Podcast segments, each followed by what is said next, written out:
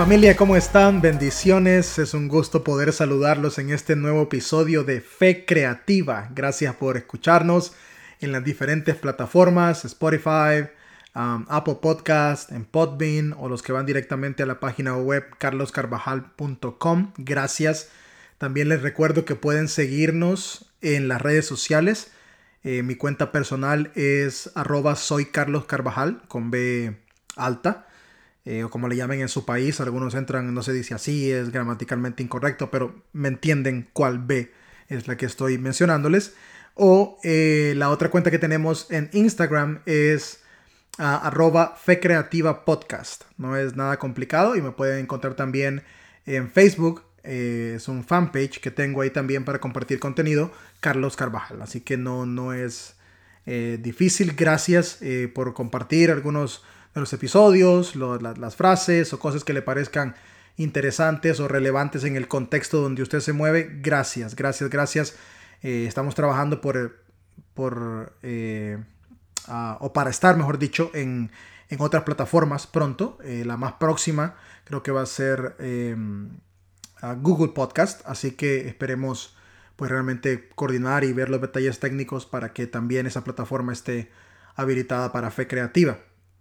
Antes de comenzar con el episodio de hoy, eh, que es algo que tengo en mi corazón compartir con ustedes, quiero nada más hacer una mención breve de lo que está ocurriendo en el mundo. Estamos viviendo actualmente una situación bien caótica, eh, creo que es la mejor palabra para describirlo, eh, y no culpo a la gente, la gente está acelerándose en los supermercados, en las tiendas, es una locura porque en efecto nuestra generación no había vivido una pandemia eh, de esta magnitud, pues, o sea, eh, ha sido una cuestión, de hecho, para que llegue al nivel de pandemia requiere ciertas eh, características, ¿no? Para que la Organización Mundial de la Salud la declare como tal, y ya lo hicieron con este coronavirus. Entonces no culpo a la gente, ¿no? Pero también ah, creo yo que es una oportunidad buenísima y, también hice un, video corto en, para ah, Instagram TV, los que tienen Instagram, hice un video corto ahí donde hablo un poquito también de esto del coronavirus y de una reacción tal vez apropiada que los cristianos podríamos tener ante esta situación, porque algo que hemos aprendido, señores, señoras, es que no podemos controlarlo. Esto no lo podemos controlar, esto no está en nuestro poder. Eh, el virus está propagando, eh, la gente entra en pánico, la gente tiene temor, muchos reflejan su temor profundo a la muerte, aún siendo cristianos, algunos tienen un temor profundo a la muerte, Em, y como te digo, no juzgo ni culpo a nadie, son reacciones naturales. Pero una vez que la sensación, la emoción pasa, es tiempo de ir un poco más profundo a nuestros pensamientos, convicciones y a nuestras raíces para determinar una reacción no basada en emociones, eh, sino una reacción basada en mis convicciones, en lo que soy, más que eso, en mi identidad. Entonces quiero decirte que estamos orando. Eh, la gente dice, bueno, ¿Qué más podemos hacer? ¿Tomar precauciones? Claro que sí. Pero yo soy fiel em, eh, en, mi creencia, en mi convicción, que existe un Dios, que Dios es real, que no es eh, una idea filosófica creada, que no es el consuelo de, almas que claman en medio del sufrimiento. Creo yo que hay un poder sobrenatural que no se puede explicar y es difícil entender a veces en cuanto a, su manifestación o su expresión, pero creo en un Dios que está cerca, que le importamos, aún en medio de esta pandemia, en medio de esta crisis, está cerca, camina con nosotros, le, importamos, como te dije antes, y por eso quiero animarte a que mantengas la paz, la cordura. Ve a ver ese videito que hice también para Instagram TV, que creo que, que menciona, bueno, no creo, realmente creo eh, bueno, creo no creo, ya me enredé con, ese juego de palabras, pero yo particularmente creo que eh, hay algunos puntos interesantes ahí que, pueden servirte y, te animo a que vayas y, lo, veas. Está ahí en mi cuenta de, Soy Carlos Carvajal en, Instagram, arroba Soy Carlos Carvajal. Eh, también pueden seguirnos en las redes sociales del podcast, en Instagram en este caso, es arroba Fe Creativa Podcast. Así que a los invito a que lo hagan y a que mantengamos la calma, la cordura. Estamos viviendo ministerio, eh, viviendo el ejercicio de nuestra fe en tiempos del coronavirus y creo yo que es una gran oportunidad para revisar nuestras convicciones, nuestras motivaciones y como lo digo en el video, nuestra empatía y nuestras raíces. Así que quiero animarlos a que no bajen la guardia en su fe. Es un momento crucial para expresar la fe eh, y a, seguir también eh, un don del Espíritu que es bastante pues poderoso, que es el discernimiento, discernir para obtener sabiduría de cómo actuar, de cómo moverse y no entrar en pánico. El amor echa fuera todo temor y nuestra fe es una convicción certera de que estamos en manos de un Dios a quien le importamos, a quien le interesamos y que es por nosotros eh, y está allí para nosotros. Así que eh, ánimo, vamos, vamos, estamos en medio de, una prueba como humanidad y creo que es el momento de unirnos independientemente de, nuestras posiciones, y lo voy a decir abiertamente, religiosas, políticas, eh, sociales, independientemente de eso, es un tiempo para que la humanidad sea una, tal y como lo fue en el principio. Bueno, y es que ah, justamente partiendo de eso, eh, los que escucharon la semana pasada el podcast eh, se dieron cuenta de que eh, hablé un poco de Génesis, capítulo 1. Ah, y, creo que, que, fue clara la postura, que, fue clara la, idea de cómo la mujer ocupa un papel fundamental en el desarrollo de la humanidad. La humanidad no puede ser humanidad sin la mujer. Y eso necesitamos entenderlo nos guste o no nos guste. Y, la mujer, eh, a través de la historia, ha existido pues un, remanente que ha entendido esto y se ha levantado y, ha peleado y no necesariamente han hecho todo perfecto y con pleno entendimiento de lo que son, pero han, se han manifestado y han expresado esto y creo yo que es, vital para nosotros reconocer esto, abrazarlo y ahora aplicarlo como, como hombres. Eh, un día sin mujeres fue el título del episodio pasado. Si no lo has escuchado, por favor, ponle pausa en este momento a este episodio. Vea el episodio anterior, Un día sin mujeres, y escúchalo porque esto básicamente es la parte 2 de ese episodio. Ah, me emocioné tanto, tanto, tanto con ese episodio la semana pasada que realmente no mencioné el título dentro del episodio. Porque lo que quería comentar era de que ya existió un día sin mujeres. Ya hubo en la historia de la humanidad un día sin mujeres. Y, y no es porque las mujeres se ausentaron, es porque no estaban presentes. Y por eso no era funcional la creación de Dios.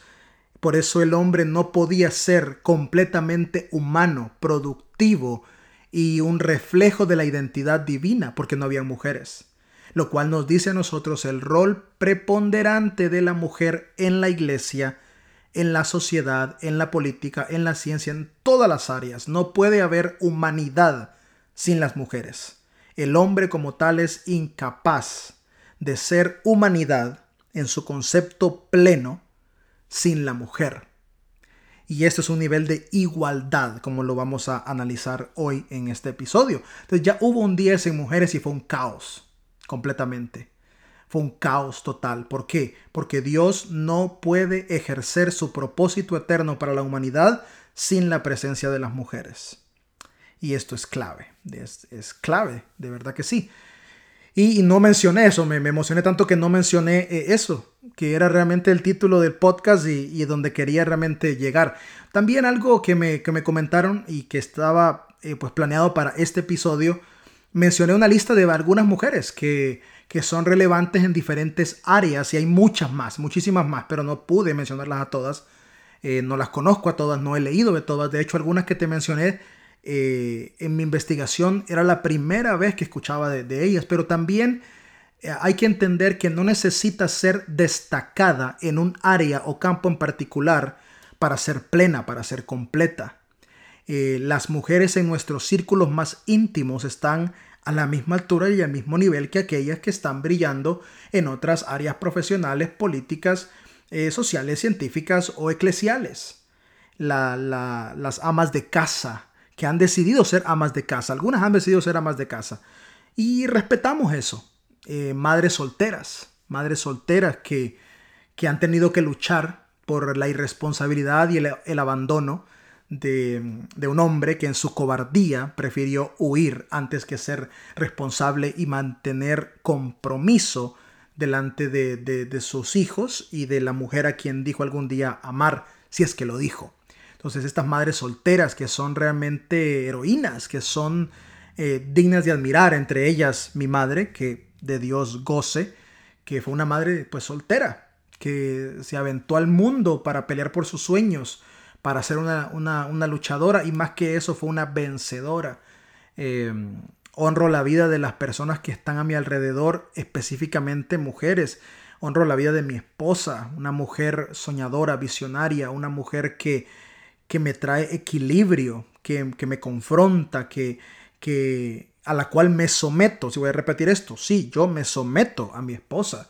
Y, es un principio bíblico poderoso que realmente ayuda al éxito integral de la familia y de la sociedad en general. Pues no tiene nada que ver con, con, ideas que algunos pues interpretan erróneamente de, la escritura. El sometimiento es mutuo.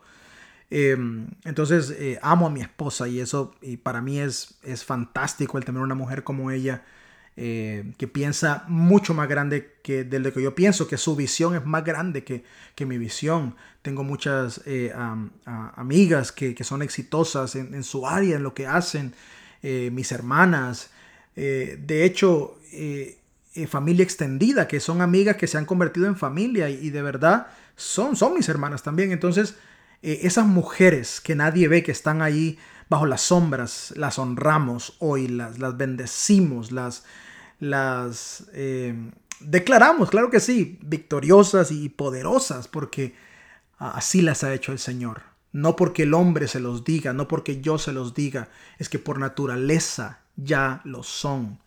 Las admiramos. Y nuevamente, como lo dije en el capítulo anterior, perdón si a veces como hombres somos toscos, ignorantes y hasta estúpidos en la manera en que hemos tratado a, a las mujeres en, nuestro círculo de interacción. Y, he pasado en eso que, quiero compartir eh, estos minutos con ustedes. Y quizá va a sonar controversial para muchos, quizá algunos se van a escandalizar porque en el título del podcast dice, y Dios creó a la mujer. Y luego puntos suspensivos, pero no para que sea la ayuda idónea del hombre. A ver, un momento, un momento. ¿Está cambiando la Biblia, Carlos Carvajal?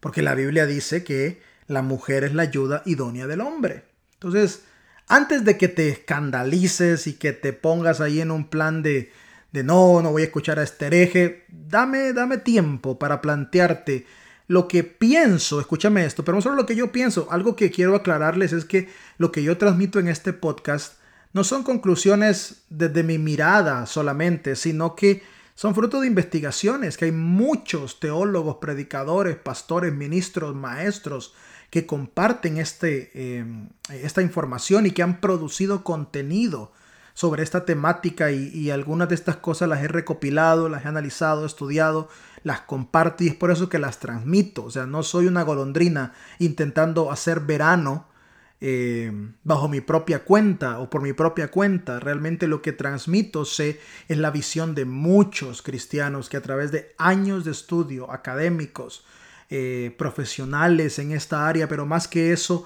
cercanos al corazón de Dios, han, han llegado a observar y han cambiado su mirada, porque como una vez lo mencioné, una fe que no cambia su mirada, que no evoluciona con el paso de los años, ya dejó de ser fe para convertirse en mero adoctrinamiento cargado con información que repite de generación en generación, pero que ya no transforma, que ya no edifica y que ya no es relevante. Entonces, ah, debemos evolucionar en el entendimiento de nuestra fe si queremos ir a aguas más profundas. Y por eso es que ese es el encabezado. Ayuda idónea. Voy a repetir esto. La mujer no es la ayuda idónea del hombre. Y por si no te quedó claro, lo repito otra vez para que no digan, escuché bien o me confundí. la mujer no es la ayuda idónea del hombre. Ya voy a explicar por qué. Pero antes te lo quiero leer en varias versiones para que más o menos veamos algunas diferencias pequeñas en, cuanto a, a, traducciones que se han hecho de la Biblia, porque normalmente el término ayuda idónea en América Latina lo hemos obtenido de la traducción Reina Valera, la más común de todas, revisión 1960. Hay otras versiones que han sido traducidas de los eh, manuscritos eh, o de las copias originales que, se han encontrado, si es que se puede usar el término copias originales. Pero bueno, eh, estos manuscritos que se acercan a los documentos originales del primer siglo, ah, que son las fuentes, que es un mejor término creo, son las fuentes con las que contamos, pues muchos han traducido y, hemos llegado a entender mejor gracias a esas traducciones. ahora bien, como, como alguien decía por ahí, eh, si realmente queremos aplicar la Biblia de forma literal, entonces tenemos que echar una mirada al, texto literal, en este caso al texto escrito en hebreo, arameo y en griego, para que podamos eh, comprender eso. Entonces, mira lo que dicen algunas versiones, eh, porque ya llevo 16 minutos y algunos ya están como tal vez aburridos y ya frustrados. Aquí vamos ya, entrémosle de lleno y metámosle fuego a este asunto, pues. Eh, nueva versión internacional. Luego dijo el Señor Dios.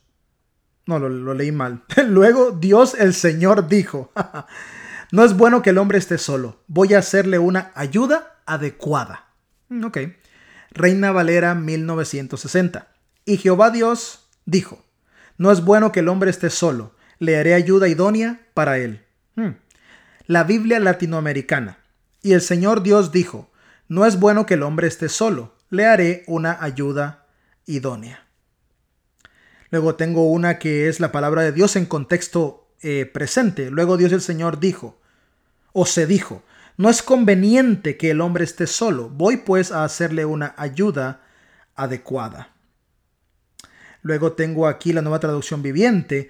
Después el Señor Dios dijo, no es bueno que el hombre esté solo, haré una ayuda ideal para él. luego tengo aquí la Reina Valera, revisión 95.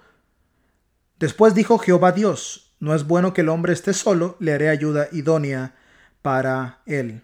Y luego la tradición, la traducción, perdón, del lenguaje actual dice, luego Dios dijo, no está bien que el hombre esté solo, voy a hacerle a alguien que lo acompañe y le ayude. y hay otra versión, realmente casi todas traducen igual, algunas dicen le haré una ayuda adecuada, voy a hacerle una ayuda adecuada y, la mayoría eh, coinciden en eso. Algunas versiones en inglés también ah, mencionan esta idea y dice, bueno, una compañera o compañía eh, de acuerdo a lo que él es. Ahora, ¿dónde viene el problema? Bueno, el primer problema está en la expresión ayuda idónea. En el hebreo, um, eser neget. Uh, eser neget es la palabra o las dos palabras que representan ayuda idónea. Entonces, el, el problema está en que ¿Qué es lo primero que se te viene a la mente? ¿Qué es lo primero que se te viene a la mente con la palabra ayuda? Bueno, en nuestro contexto, con los lentes de nuestra mirada, es un asistente, es un colaborador. Algunos dirán, no, no, no, no, es para que ayuda significa más que eso, claro, pero de ahí obtenemos palabras como ayudante. Ah, el, el albañil necesita un ayudante. El ayudante no es el albañil, aunque hace mucho y el albañil lo valora y lo honra, no es el albañil. Ah, voy a contratar un asistente. El asistente nunca va a ser el gerente. Me va a ayudar, pero no va a ser el gerente, va a ser siempre un asistente. Entonces, fijémonos bien en la terminología que utilizamos. Yo le conté a ustedes que hace mucho tiempo, cuando mi esposa y yo nos casamos en una consejería eh, prematrimonial y luego en un seminario de matrimonios, el pastor que estaba hablando dijo claramente, el propósito de la mujer es el siguiente, ayudar a cumplir el sueño del esposo. Y mi esposa y yo abrazamos esa idea, porque me gustaba. ¿Por qué? Porque yo tengo el llamado para servir y mi esposa está ahí, me va a apoyar en mi llamado y debo reconocer que me gustaba esa idea. Con el paso de los años descubrimos que eso es incorrecto, que estábamos equivocados, que el rol de la mujer no es ayudar a cumplir el sueño del el esposo, que el rol de la mujer propiamente en la iglesia, porque ahí es donde quiero comenzar, No es cuidar los niños en casa para que el hombre sea un ministro predicador exitoso, mientras ella cumple con todas las tareas del hogar y quien brilla y recibe el aplauso es el hombre. Porque ese es el sueño de él y yo soy llamada, en este caso a las mujeres, a amar a los hijos, a criarlos, educarlos, y luego le vendemos a la mujer la idea de que no, pero es una labor honrosa, criar hijos, y mantener el hogar es maravilloso, es un rol que Dios destinó. Mm, ojo con esto, porque tenemos que entender que los roles muchas veces no están interpretados en función de lo que el texto bíblico quiere decir, sino, aunque a algunos no les guste, lo voy a decir, en base a nuestra formación patriarcal porque los textos son interpretados a veces con ojos patriarcales. Claro que hay interpretación patriarcal. Por favor, el que diga que no, se está perdiendo de mucho. Ah, es interesante entender los conceptos que provienen de la Biblia. Por ejemplo, te doy un ejemplo así rapidito. en las culturas antiguas, y los israelitas no fueron la excepción cuando asumieron estas ideas, en las culturas antiguas se consideraba ah, que el hombre como tal era quien engendraba vida en la mujer. Por lo tanto, la mujer quedaba embarazada producto de la vida que el hombre engendraba eh, en ella. Hoy sabemos por la ciencia que realmente no funciona así, que es una combinación de factores dentro del cuerpo de la mujer y que realmente es la mujer quien genera vida. Eh, bueno, sí, ambos lo hacen en conjunto, pero estamos hablando que el desarrollo completo del feto se genera dentro del vientre de la mujer. ¿Necesita la mujer del espermatozoide? Por supuesto, pero el espermatozoide como tal no puede hacer nada tampoco sin el proceso que ocurre dentro de eh, la mujer. Entonces, pero las culturas antiguas creían que el hombre es el que poseía vida y a través del sexo infundía vida en, en la mujer. Por lo tanto, por lo tanto, como Dios era el dador de la vida y lo entendían de esa manera, comenzaron a crearse la figura divina para poder entender mejor la comprensión de lo que Dios era como un padre. Porque como el hombre era padre y era el que infundía la vida dentro de la mujer, entonces Dios debe ser padre. Y vemos eso en el Antiguo Testamento, incluso Jesús utiliza esos términos, no necesariamente porque Dios sea hombre, ojo con esto, sino porque son los términos en que ellos experimentaban a Dios y Jesús deseaba transmitir esa idea de Dios como Padre. Sin embargo, algo que, muchos no notan es que Jesús también utilizó figuras maternas para referirse a la naturaleza de Dios y en el Antiguo Testamento encontramos un montón de figuras maternas, o sea, encontramos figuras que hacen referencia a Dios como madre. Claro, para muchos esto es una herejía, pero no es una herejía, es cuestión de estudiar más profundamente tu Biblia para darte cuenta y quitarte a veces los ojos patriarcales. Aunque no te guste esta palabra, la estoy repitiendo mucho. En otras culturas, por ejemplo, cuando las labores de cosecha se realizaban, eran las mujeres quienes cultivaban. Y las mujeres al cultivar eran las que proveían. Por lo tanto, algunas culturas comenzaron a crearse la idea de que Dios era el proveedor y la mujer es quien provee los cultivos porque es la que los trabaja. Entonces, nuestro Dios tiene una figura femenina. Y entonces muchas culturas antiguas, las deidades principales son vistas desde la perspectiva femenina. Al final debemos reconocer que son las imágenes que nos creamos de Dios, pero no son Dios. Pero la Biblia nos refleja el carácter y naturaleza de Dios. Y es importante entender que Dios no es hombre ni mujer. Dios no es hombre ni mujer. Así que grabémonos esto para que lo entendamos. Em, y, lo tengamos claro, porque es vital para nuestro entendimiento de la teología, de la naturaleza, de lo que Dios es y de lo que yo soy. Entonces ahora, volviendo a esto, para no sonar tan técnico ni tan aburrido, aunque tal vez ya para muchos ya están como, uy, no, no más. Eh, vuelvo a lo que te digo, el término original en el hebreo cuando Dios dice hagamos ayuda idónea para el hombre es ser neget. Y ya entremos directo al grano con este punto. Hay un problema de traducción aquí. Ayuda idónea, mi asistente idónea. La mujer no es la asistente del hombre, señores. La mujer no es la que ayuda al hombre a cumplir sus sueños, sus tareas. Ah, les presento mi ayuda idónea. Ah, detrás de, un gran hombre siempre está una gran mujer. Y algunos han modificado la, la frase, no, de, al lado, está al lado. Sí, sí es válida, pero viene de la misma idea de que es el hombre quien trae honra a la mujer. Y eso no es cierto ser neget, ayuda idónea. De hecho, es interesante que el término ser tiene eh, una connotación masculina eh, para referirse a, la mujer. Es bien, bien interesante. Pero este término se usa aproximadamente 80 veces en el, en el Antiguo Testamento y en la mayoría de veces se utiliza para referirse a Dios. Y cuando se usa el término ser para referirse a Dios, se traduce a veces en el Antiguo Testamento como fuerte libertador, poderoso compañero, salvador o aquel que trae auxilio. Pregunto, si la Biblia dice Dios es mi ayuda, ¿significa que Dios es mi asistente? ¿Significa que Dios es el que ayuda a cumplir mis sueños? ¿Significa que Dios es mi ayudante? claro que no. Claro que no. Y en el contexto de Génesis capítulo 2, no es la excepción. El término es ser implica otra connotación, no de asistencia. La mujer vino a liberar de su soledad al hombre.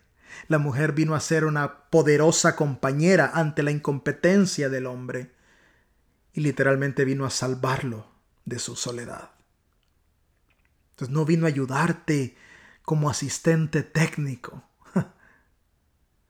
Es más profundo.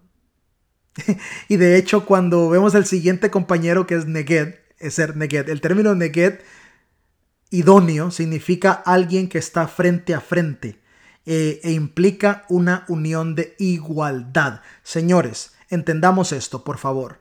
Aunque algunos lo repiten, pero pareciera que no lo entienden.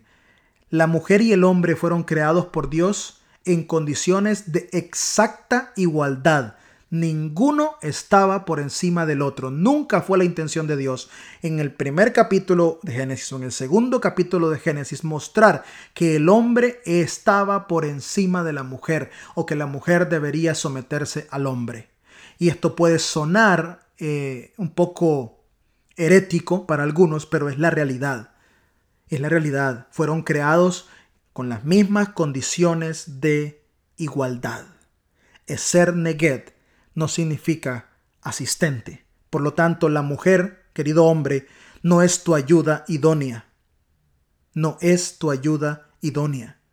La mujer realmente es la compañera perfecta en cuanto a nivel de igualdad. Ahora, más adelante voy a mencionar otro par de cositas que, tienen que ver con, con esto, pero hay que sacar esa idea. ¿Por qué? Porque esto es un asunto de mutualidad. Es una palabra clave aquí. ¿Y, por qué? Porque vemos que Dios lo que hace es poner a, este Adán en una condición de, em, de sueño. La palabra en hebreo podría ser mejor traducida como éxtasis. ¿Y, por qué hay un énfasis claro aquí? Porque ah, hay un punto que nos lleva a entender que toda esta historia radica en que la mujer es diferente a los animales, porque el hombre no podía realmente encontrar un compañero perfecto en, medio de los animales, entre ellos, no podía. Entonces la mujer es diferente a los animales y por consiguiente no está al nivel de ellos. ¿Qué significa que la mujer en el Génesis 1 y 2 no esté al nivel de los animales? Que no está bajo la autoridad del hombre, sino en condiciones de igualdad. Y por favor, algunos quizá ya están pensando, ah, pero Pablo dijo esto. Ah, pero ese no es el tema de hoy, señores. Podemos tocarlo después, claro que sí. Eh, que, ah, en la cabeza y no sé qué. Mm, mantente esa idea ahí, de que el hombre es cabeza de, de, de la mujer, así como Cristo es cabeza de la iglesia. Ahí hay una cuestión también de traducción, pero también de teología que a veces hemos perdido. Pero no es el tema, pero no voy a hacer un exceso de esos textos. Hoy no vamos a entrar en esa idea, pero fueron creados con igualdad completa. De hecho, el término ser siempre denota una intervención divina, como se refiere a Dios. Por lo tanto, esto no implica la divinización de la mujer, pero sí implica que la mujer es la expresión de la intervención divina ante la carencia del hombre. De forma tal que el hombre no podía ser hombre sin la presencia de la mujer. La mujer, repito, fue la intervención divina ante la carencia del hombre. El, texto dice que, que, Dios durmió a Adán y de la, costilla sacó a, a Eva. Y fíjate que yo he escuchado un montón de sermones de esto que dice, porque no la sacó de la cabeza para que lo mande, no la sacó de los pies para que la pisotee, sino de cerca de su corazón para que la ame, para que la cuide. Eh, no, no, no. Eh, un momentito. Esa interpretación es también contemporánea y no va mucho a la luz de lo que el texto original quiso transmitir a la audiencia original. Porque hay que entender una cosa. Ah, la gente dice, la mujer es el sexo débil y el hombre está llamado a protegerla. Eh, error, caballeros. Hay una cuestión de igualdad. Hay diferencias biológicas, pero las diferencias biológicas que establecen roles en cuanto a la reproducción y a las conexiones emocionales no representan diferencias en cuanto a dignidad o, en cuanto a la idea ontológica. Es importante entender esto. No representan absolutamente diferencia en cuanto a la idea ontológica, a la dignidad o a la igualdad. Y algo que me, llama la atención de esto, y ya voy a entrar un poquito explicando de que de Dios cuando le abre la costilla a Abraham, perdón, a, Adán. Bueno, van a decir, uy, ni sabe de Biblia lo que está hablando el hombre. A Adán, para que no se, no no se vayan a confundir. Es que cuando decimos, ah, la mujer salió del hombre, y fíjate que muchos toman esto consciente o inconscientemente y visualizan a la mujer como que la mujer es un accesorio del varón, porque fue sacada del varón. La mujer no fue ni será jamás un accesorio del varón.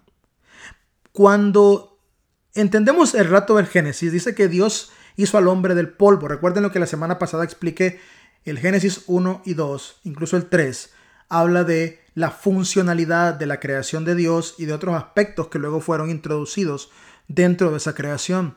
Y cuando pensamos en funcionalidad, no en términos biológicos ni científicos, porque Génesis 1 y 2 no habla de ciencia, no habla de ciencia, aunque encontremos un montón de páginas web que dicen esto y lo otro y que esto explica aquí tal del día 1, el día 2, no, hay una verdad más profunda que no tiene que ver con argumentos científicos que el Génesis 1 y 2 nos quieren transmitir. Entonces, cuando Dios hace al hombre del polvo, saca a la mujer del hombre, los orígenes están conectados. El origen de ambos es el mismo. ¿Por qué? Porque al final lo que determina el origen es la sustancia. Por eso la Biblia dice que Cristo es la imagen misma, la sustancia de Dios. ¿Qué implica esto? Que la naturaleza de Cristo es la misma naturaleza de Dios el Padre. Es la misma naturaleza. Por eso están en nivel de igualdad.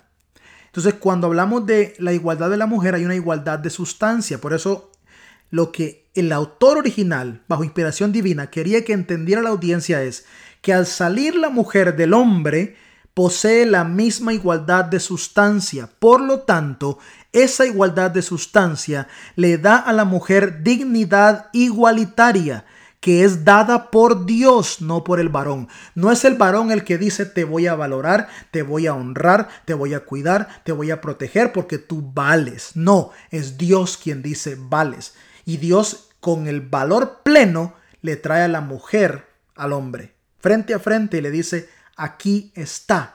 No le está diciendo, cuídala, protégela, no le está diciendo, va a ser tu asistente, ponla a hacer esto, ponla a hacer lo otro, no, está diciéndole, vale igual que tú para mí, porque no puedes existir si ella no está presente. Por lo tanto, no es el hombre quien le asigna valor. Por eso Adán expresa carne de mi carne y hueso de mi hueso. ¿Por qué? Porque es exactamente igual. Y aunque este texto se usó por muchos años con un principio de lectura patriarcal para decir la mujer se somete porque la mujer fue creada después, el hombre fue creado primero, eh, y entramos en un debate pues tremendo con ese asunto, realmente esta lectura es una verdad dignificante. Porque cuando vamos al principio vemos a un Dios que dignifica a la humanidad, hombre y mujer por igual. Y al final todo depende de los lentes que tú tienes puestos. Ahora sacó de la costilla. Había una creencia popular entre las diferentes culturas de la Mesopotamia antigua que hablaban de esto, que hablaban de, la costilla y de los orígenes de, de los seres humanos. Hay muchos relatos, si algunos de ustedes quieren saber más, escríbanme que les puedo pasar algunas fuentes para que, para que lean un poco sobre eso, de esas historias. Pero había un cuento eh, que, que circulaba comúnmente en la cultura mesopotamia, que decía que las creaciones que eran eh, de los humanos, eh, que venían desde la costilla, era porque estaban cerca del corazón. ¿Y qué tiene que ver con que estaban cerca del corazón? Porque el corazón era la fuente del intelecto, de la voluntad y de la atracción amorosa. Por lo tanto, intelecto, voluntad y atracción amorosa se poseían por igual, se sacaban de donde estaba la fuente de la vida. Las culturas antiguas, sin excluir a Israel, creían que la fuente de vida, en este caso, era el corazón. ¿Por qué? Por lo que acabo de decir, porque ahí radicaba el intelecto, la voluntad y la atracción amorosa. Por lo tanto, la vida tenía que salir también de ahí. Cuando Dios utiliza esta analogía, lo que está diciendo es del centro de tu vida, exactamente igual a ti, voy a sacar a alguien que tendrá tu mismo intelecto, voluntad y la misma sensación de atracción amorosa. Pero más que atracción amorosa es la conexión como humanidad. Por eso el famoso imago Dei, la imagen de Dios, debe entenderse como el hombre y la mujer al mismo nivel y con los mismos roles. Las diferencias biológicas no son el centro del relato del Génesis. Voy a repetir esto. Cuando Dios hizo al hombre y a la mujer y los puso en el huerto del Edén, a ambos, tanto a él como a ella, les asignó los mismos roles. Les dijo, multiplíquense, señoreen sobre todo esto, ustedes son los administradores de este huerto. No dijo Adán, gerente general, Eva, asistente de Adán. No, ambos tenían los mismos roles. Y es a partir de esta idea que otros textos deben ser interpretados. Es a partir de esta idea que la sociedad debe incorporar a la mujer en la política, en la ciencia y, como lo dije antes, en la iglesia. Ahora, cela es una palabra bien común eh, en, el hebreo que implica la idea de la costilla, pero también esta palabra puede ser traducida como lado, no solo costilla, sino lado, como que Dios del lado del hombre sacó a la mujer. Y esta idea, cuando lo, analizamos eh, a profundidad, muchos rabinos, por no decir la mayoría, algunos ortodoxos, otros más progresistas. Han llegado a conclusiones impresionantes cuando interpretan este texto, que por muchos años ha interpretado pues de esa manera, que realmente el simbolismo aquí no implica una cirugía de que le sacó una costilla y puso la costilla en el piso y ahí hizo a la mujer, sino que literalmente partió a Adán en dos. Porque la compañía perfecta de Adán no podía ser otra cosa que Adán. Entonces partió Adán en dos. Para que caminaran lado a lado. Y esta es una idea ontológica, no una idea biológica. De que la humanidad debe caminar lado a lado en relaciones genuinas, auténticas y profundas. De que la humanidad eh, debe valorarse como lo que es esa imagen divina, donde no hay diferencia, donde no hay separación, donde no hay límites, donde no hay restricciones entre una raza y otra, entre un país y otro, entre eh, un grupo étnico en particular y otro, entre hombre y mujer. No existen tales diferencias. Las diferencias biológicas son notorias, pero las diferencias ontológicas no existen, pues provenimos del mismo ser, provenimos de la misma naturaleza. Adán y Eva son una representación de la humanidad y de la forma en que los hombres y las mujeres debemos interactuar, convivir juntos en nuestra máxima expresión. La idea del Génesis 1 y 2 nos enseña que no podemos vivir los unos sin los otros. No podemos vivir sin las conexiones eh, entre nosotros. Las relaciones son vitales para nuestra existencia. La soledad la soledad es la muerte de la humanidad. El egocentrismo, la apatía, el aislamiento son la muerte de la humanidad. Espero que esto no haya sido muy técnico, muy complejo, pero al final si queremos llevarlo a manera de conclusión, la mujer no es la ayuda idónea del hombre. La mujer no es la asistente del hombre.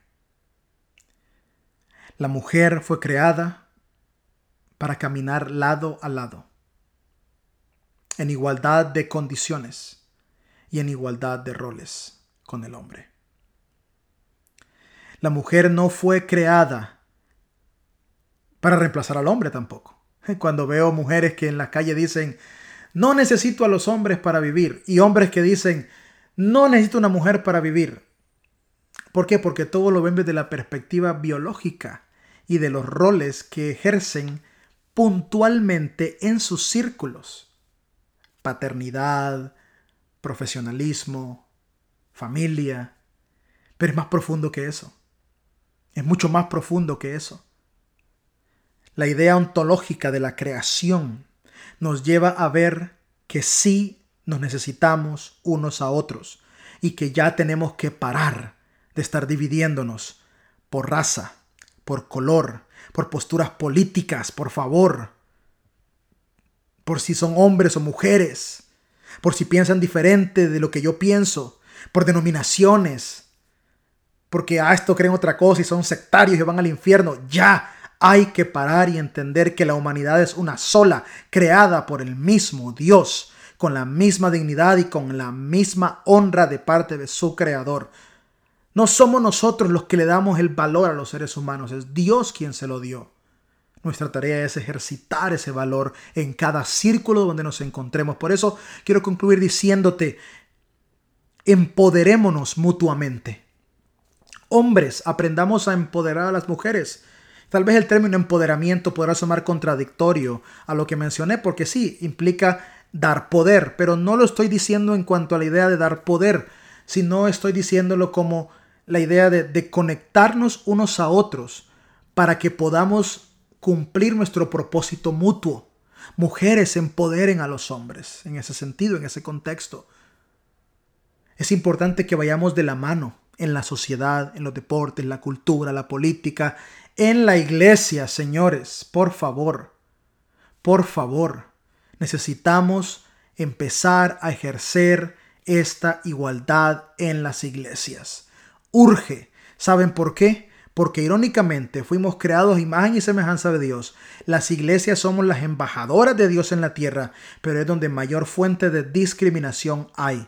Desde ideales, perdón, desde ideas como, ah, estos son los roles específicos de la mujer aquí, porque se trata de los roles, pregúntele a Dios, roles inventados, creados por nosotros, por nuestra teología superficial, que tiene temor de ir más profundamente, que tiene temor de ir más adentro que tiene temor de descubrir otras cosas porque rompe por completo sus paradigmas, sus esquemas y tal vez se le van a derrumbar muchos castillos que se han construido. Pero yo te quiero animar a que des un paso consistente.